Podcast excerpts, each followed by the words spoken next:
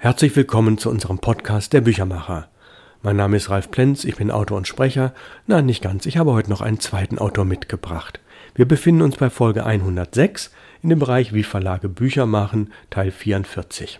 Mein Gast ist Dr. Georg Hauptfeld, mit dem ich freundschaftlich seit mehr als 25 Jahren verbunden bin. Er sitzt in Wien mit seinem Verlag und ich habe ihm zugeschickt natürlich die ganze Reihe Perlen der Literatur und habe ihm ein paar Fragen gestellt. Er ist zu Besuch in Hamburg, er ist wirklich real im Podcaststudio, deswegen der Mitautor. Und meine erste Frage ist, Georg, als österreichischer Verleger mit sehr viel Erfahrung, dein inhaltlicher Eindruck unserer Buchreihe? Ja, danke schön für das Willkommen. Ich muss sagen, ich bin wirklich beeindruckt von der Buchreihe.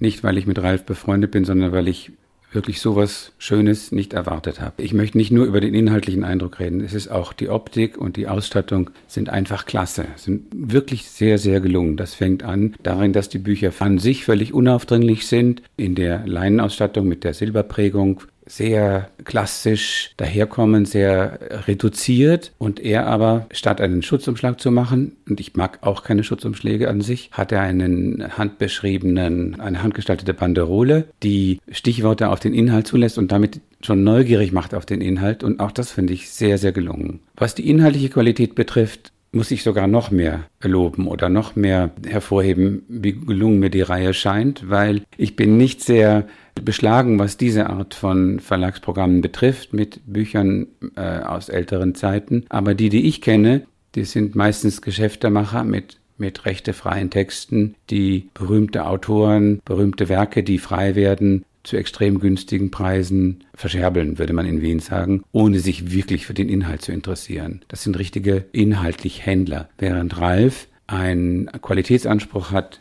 den ich bewundere und den er auch großartig umgesetzt hat. Es sind diese Bücher inhaltlich sorgfältig ausgesucht. Er hat meines Wissens auch eine ganze Reihe von Partnern, die ihm bei der Auswahl dieser Dinge helfen. Und er macht wirklich das, was er ankündigt, nämlich aus den vielen, vielen Millionen Büchern, die in den letzten 200 Jahren und mehr erschienen sind, die herauszusuchen, die nicht in Vergessenheit geraten sollten. Wir machen ja heute viel zu viele Bücher, aber um Henry Ford abzuwandeln. Man weiß halt nicht genau, welche Bücher die zu vielen sind und welche die, die erscheinen sollten. Aber fest steht, dass in unserer hektischen Zeit die Titel, die bisher erschienen sind, viel zu schnell untergehen und wir als Buchhändler, auch ich als Verleger, alles daran setzen, dass die Bücher ihren Wert behalten. Und dazu leistet dieser Verlag und diese Buchreihe einen sehr wertvollen Beitrag, indem er im Laufe der kommenden Jahre aus den vielen, vielen erschienenen Büchern jene heraussucht, die die Jahrhunderte überdauern sollten. Ja, vielen Dank für so viel Lob, Georg. Du hast dir jetzt für heute ausgesucht das Buch von Walter Benjamin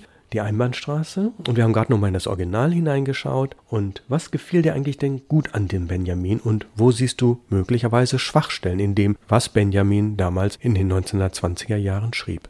Also zu Walter Benjamin habe ich kein sehr definiertes Verhältnis. Ich habe einige seiner Aufsätze gelesen. Ich habe mich natürlich mit der Biografie von Adorno und der ganzen Gruppe ein bisschen beschäftigt, wobei ich den Eindruck habe, dass Benjamin da auch immer ein bisschen ein Außenseiter war. Mein Bild von Benjamin ist vor allem, wie er in Paris sitzt und um jeden Penny kämpfen muss und versucht dort als Autor zu überleben. Und er ist auch nicht leicht zu lesen. Er hat immer so einen ganz eigenen Ton und eine ganz eigene Betrachtung der Welt.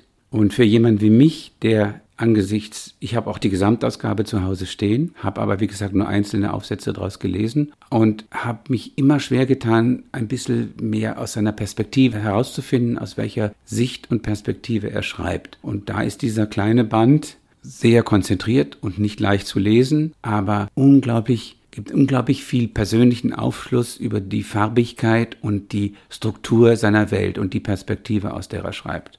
Das hat mir unglaublich gefallen. Das ist für unsere heutige schnelllebige Zeit sehr schön, wenn man ein paar Seiten liest und sofort spürt, wie der Autor denkt.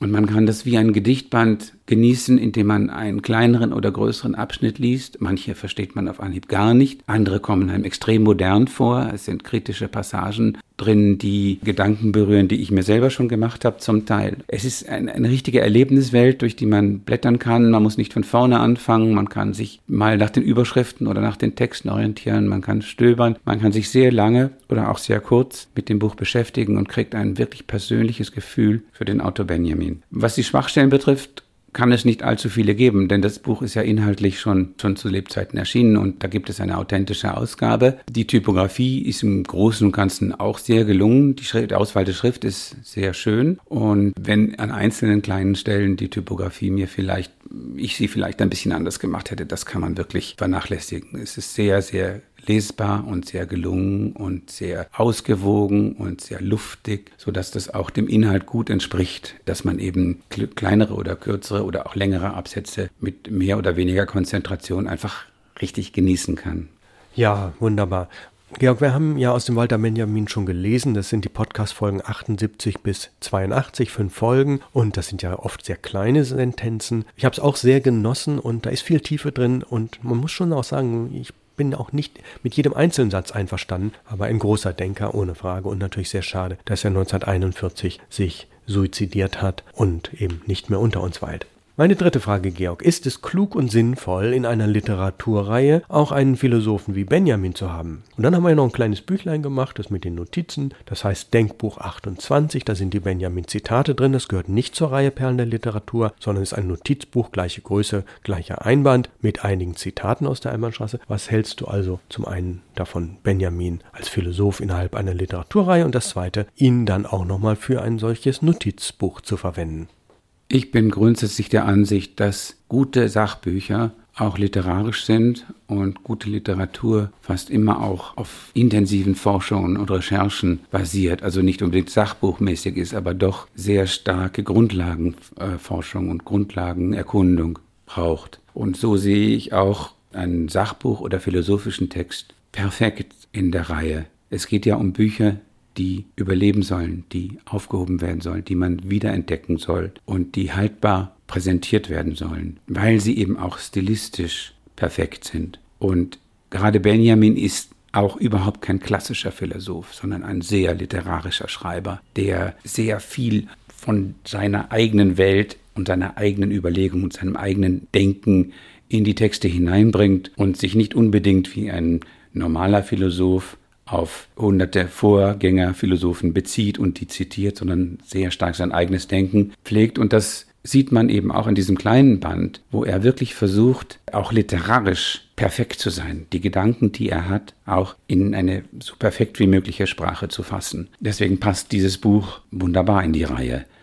Ich würde vielleicht keine klassischen philosophischen Texte machen, aber es gäbe sicher noch viele Philosophen zu entdecken, die auch literarische Aspekte mit hineinbringen. Und was das Denkbuch betrifft, so ist es so, dass ich auch mit meinem kleinen Verlag Edition Konturen Werbung mache, indem ich kluge Sprüche publiziere auf Instagram und auch mein Verlagsverzeichnis ist immer von einem Text geziert vorne drauf, weil ich der Ansicht bin, dass wir uns an Leser wenden. Wir wenden uns nicht an, Le an Leute, die sowieso nicht lesen, sondern wir setzen bei unserem Publikum eine gewisse Lesefreudigkeit, Lesebereitschaft voraus und einen gewissen Hunger und Wunsch nach Inhalten, nach Anregungen, nach klugen Sätzen und Sentenzen. Und es ist wichtig, in diesem Denkbuch diese Sentenzen zu haben, weil Notizbücher ohne Inhalt gibt es ja ohnehin schon sehr, sehr viele. Also man sollte sich als Verlag, der auf Texte und Inhalte großen Wert legt und auf inhaltliche Qualität großen Wert legt, sollte man auch so ein Notizbuch bereichern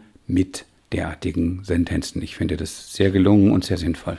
Ja, meine vierte und letzte Frage, die können wir vielleicht auch am konkreten Beispiel machen. Ich habe hier nämlich ein paar Bücher liegen. Die Frage lautet, Georg, welche weiteren älteren Autoren würdest du uns denn für 2023 oder 2024 empfehlen? Gibt es bei dir Lieblingsautoren, die durchaus schon länger tot sein können, dürfen und müssen, weil die neueren Autoren, da sind die Lizenzen ja für mich oft nicht zu erwerben. Gibt es Empfehlungen für das Programm 2023 oder 2024 von dir? Also damit bin ich ein bisschen überfordert, weil ich ein Sachbuchverleger bin und mich intensiv bemühe, Sachbücher zu machen, die sehr aktuelle Themen äh, behandeln. Aber ich habe einen Vorschlag hätte ich schon, nämlich sich in die Umgebung von Theodor Fontane zu begeben und sich da äh, in seinen Schriften, Tagebüchern oder in seinen Korrespondenzen oder mit Freunden, mit denen er verkehrt hat, umzuschauen. Da gibt es sicherlich ein paar ganz, ganz brillante Dinge, die man wahrscheinlich machen kann. Gut, machen wir mal was ganz Spontanes. Ich habe hier einen Stapel von Büchern. Ich habe hier einen Stapel von Büchern, die für 2022 in Frage kommen. Und du versuchst unter den insgesamt sieben Titeln mindestens einen zu nennen, wo du sagst, Mensch, den würde ich auf jeden Fall machen. Ich habe hier Knut Hamsun Hunger, ist ein Norweger, wenn ich mich recht entsinne. Dann den Franzosen Georges Perec, Die Dinge. Dann den berühmten Anarchisten Erich Mühsam, Unpolitische Erinnerungen was ja nahezu unmöglich ist, als Anarchist unpolitisch zu sein, aber das Buch heißt so Unpolitische Erinnerungen. Dann haben wir ein Sachbuch, könnte dich erfreuen, Erich Fromm, Die Kunst des Liebens. Colette, eine Französin, mit dem ja, Erzählung ist es nicht mehr, schon ein kleiner Roman, Die andere. Und jetzt kommen zwei Literaturnobelpreisträger, Josef Brodsky, Ufer der Verlorenen und Grazia de Leda, La Madre, die Mutter. Was würdest du spontan sagen?